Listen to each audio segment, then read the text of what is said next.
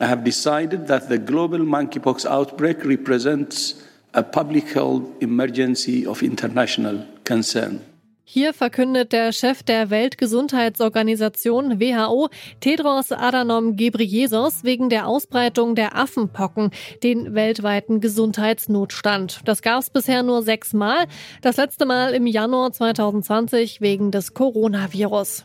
Da läuten bei vielen bestimmt schon die Alarmglocken. Ist jetzt also schon die nächste Pandemie in Anmarsch? Deshalb fragen wir uns heute, wie gefährlich sind Affenpocken wirklich? Ich bin Marianta. Hi.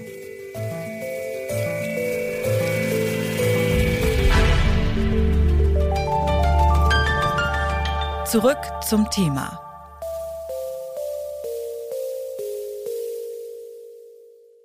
Bitte widmet eure Aufmerksamkeit unserem Werbepartner. Die Suche nach geeigneten Mitarbeitenden kann viel Zeit in Anspruch nehmen, muss sie aber nicht unbedingt, denn man kann sich helfen lassen.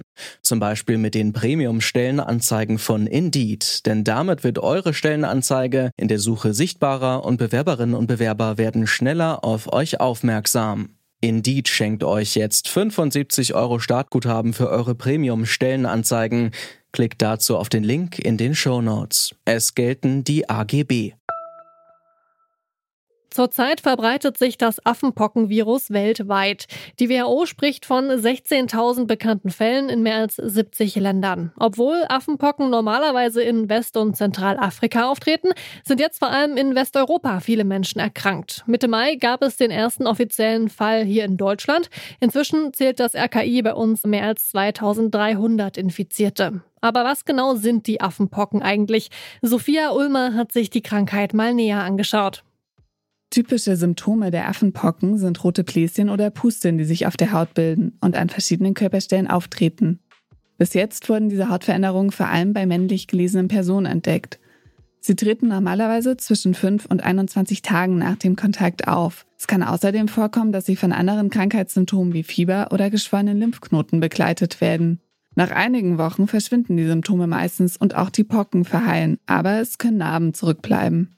Die Pocken werden vor allem durch engen Körperkontakt mit einer infizierten Person übertragen, beim Küssen oder Massieren zum Beispiel, hauptsächlich allerdings durch Sex.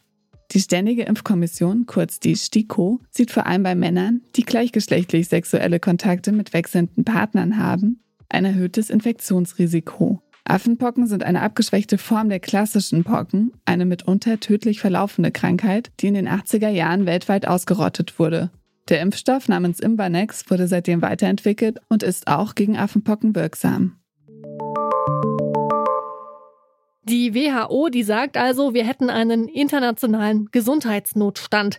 Klingt erstmal ganz schön alarmierend, doch was heißt das eigentlich genau? Ab wann sprechen Institutionen wie die WHO von einem Notstand? Das habe ich den Virologen Dr. Helmut Fikenscher gefragt. Er leitet das Institut für Infektionsmedizin an der Universität Kiel. Das bedeutet, dass eben international dieses Virus übertragen wird, auch wenn es sich im Wesentlichen um die spezielle Risikogruppe handelt.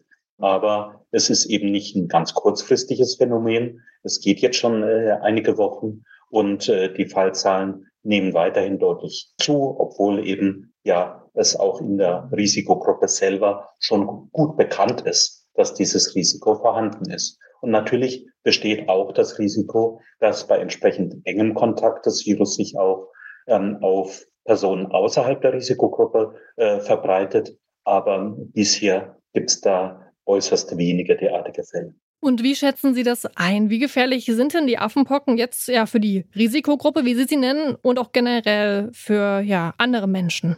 Bisher sind es insgesamt eher als mild zu bezeichnende Krankheiten oder Krankheitsverläufe gewesen. Und äh, keiner der Krankheitsverläufe in Deutschland sind meines Wissens bisher tödlich verlaufen. Aber da können ziemlich unangenehme Läsionen, also Defekte der Haut oder der Schleimhäute entstehen, die auch einen ganz erheblichen Durchmesser haben können, dann eben zu ähm, offenen Stellen, zu Geschwüren führen. Und äh, das ist dann mit deutlichen Allgemeinsymptomen, auch mit Fieber verbunden und sicherlich sehr unangenehm. Aber in der Regel halt heilt das weitestgehend folgenlos wieder aus. Ähm, Komplikationen sind besonders Überinfektionen durch Bakterien, so dass es dann zusätzlich noch eitert oder eben auch in der Folge dann Narben bildet. Das klingt ganz schön unangenehm. Jetzt gibt's ja einen speziellen Impfstoff gegen diese Affenpocken. Der nennt sich Imvanex. Was ist denn das für ein Impfstoff? Können Sie dazu vielleicht noch ein paar Worte verlieren? Es handelt sich um einen Lebendimpfstoff, der im Vergleich zum klassischen Pockenvirus-Impfstoff, der bis ca. 1980 äh, in Gebrauch war, deutlich weniger Nebenwirkungen macht und auch zum Beispiel für HIV-infizierte äh, Personen aus der Risikogruppe geeignet ist. Sollten sich also jetzt wieder mehr Menschen gegen die Pocken impfen lassen? Auch Menschen, ja, die nicht männlich sind, also nicht nur Männer, die mit Männern Sex haben? Derzeit ist die Impfempfehlung auf die, äh, auf die besondere Risikogruppe eingeschränkt und auf Personen, die in Laboren den Nachweis dieses Virus führen. Aber ansonsten äh, ist diese Impfung besonders auch gut geeignet für Kontaktpersonen, äh, die eben mit Erkrankten engen Kontakt hatten, auch nach dem Kontakt. Also auch ja Freunde und so weiter. Derzeit gibt es noch keine gesicherten äh, Berichte, dass wirklich ohne den engen körperlichen Kontakt das Virus übertragen wird. Und da man allerdings besonders mit dem äh, Wundsekret oder mit den äh, Krusten, die von den beim Abheilen abfallen, Kontakt hätte, dann wäre da schon auch eine Gefährdung ähm, zu befürchten. Mhm, ich würde noch mal kurz einen Blick nach Nigeria werfen. Dort arbeiten die Menschen nämlich schon mit Isolationsregelungen und Kontaktverfolgungen, um das Affenpockenvirus zu bekämpfen. Ist das auch ein realistisches Szenario für Deutschland? Also müssen wir uns auf ähnliche Maßnahmen wie bei der Corona-Pandemie einstellen? Zumindest hat man bisher in, in Deutschland das recht zurückhaltend äh, betrieben und äh, mit dem besonderen Ziel eben gerade in der Risikogruppe und auch bei den HIV-infizierten Mitgliedern der, der, äh, der Risikogruppe nicht noch zusätzliche Diskriminierung zu generieren. Und die Anzahl der Fälle ist für Deutschland gut handhabbar. Die Entwicklung der Fallzahlen ist auch nicht sonderlich beängstigend. Wir haben jetzt diese gut 2000 Fälle seit Beginn des Ausbruchs. Das heißt ja nicht, dass es aktuell 2000 sind, sondern es sich eben seit Anfang Juni entsprechend aufsummiert. Also Sie rechnen nicht damit, dass wir im Alltag irgendwelche Einschränkungen ja, erleben werden? Ich halte es für äh, eine insgesamt eingrenzbare und eher übersichtliche Situation. Allerdings hat man sich bisher noch nicht entscheiden können, entsprechende Lokalitäten, die besonders zum, zur Verbreitung äh, führen, in diesem Zusammenhang auch zu schließen. Da wird sehr eifrig diskutiert, was denn hier Diskriminierung ist und was aus Sicht des Infektionsschutzes notwendig wäre.